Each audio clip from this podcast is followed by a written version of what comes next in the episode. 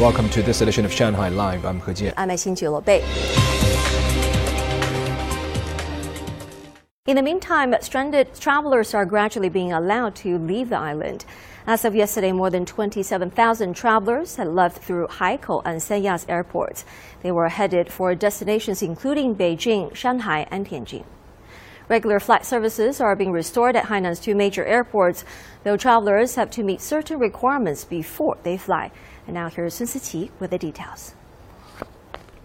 At provincial capital Haikou's airport, stranded travelers are preparing to board their flights. The checkup was mostly efficient. It was strict but fast. I'm grateful to the government. They're doing the best they can to get us out. Haikou's Meilan Airport allows travelers who haven't been to a city or county with infections in the past week to purchase a ticket and depart if they test negative twice within 48 hours of departure. Those who have been to a city or county with infections can leave if they test negative five times in seven days. The airport says they're working with airlines on the most efficient flight schedules based on the destination info collected from departure applications. 52 flights carrying more than 7,300 passengers left the airport today as of 4 p.m., an increase of close to 2,800 people from yesterday. People are reminded to follow their destination city's quarantine or self monitoring requirements. 22 projects were completed and started operating in Lingang today to mark the third anniversary of the establishment of the special area. Officials said the opening of these venues shows that Lingang has become a comfortable living space and a suitable place for business. Zhang Hong brings us the details. The 22 completed projects are in different sectors. In the industrial field, Tuojing Technologies' 270 million yuan project is expected to enhance semiconductor R&D capabilities. Other projects include tourist sites at Dishui Lake and renovation of water supply system. A comprehensive management system for energy also began operations today. It is the first government-level energy system that manages water, electricity, oil, natural gas, and hydrogen energy. We'll build at least five comprehensive energy stations by 2025 for companies in different industrial parks. These new stations enhance energy efficiency and provide necessary data to structure their energy use. Lingang officials also released the plan for further development through to the year 2025. The document contains detailed plans for upgrading the area based on existing general guidance. It also highlighted major tasks and goals for the next three years. The document outlined a goal to build Lingang into an international digital city and set up a new pattern of low carbon development. Zhang Hong, Shanghai Live.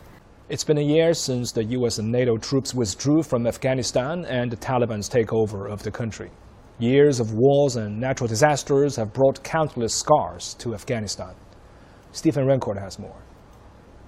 Afghanistan has an estimated population of 41.7 million. Approximately half, over 20 million, are living with extreme food insecurity. We see this as a precipice, and we are driving towards the precipice without even a safety belt. In the years since the takeover, many children have been forced to give up their education and earn money for their family. A common job for Afghan children in Kabul is working in brick factories. A 15 year old boy said he has to work day and night to earn less than 3 US dollars a day. I have no other choice. My father has heart disease. I have no time to go to school, as I have to work from 1 o'clock in the morning every day. I once dreamed of becoming an engineer or a doctor. As many problems in the country continue to mount and many Afghans remain unemployed, the future remains bleak. Mike McCaul, the top Republican on the U.S. House Foreign Affairs Committee, recently criticized the White House and State Department for the chaotic withdrawal of U.S. troops from Afghanistan a year ago, saying there was no plan for pulling out of the country.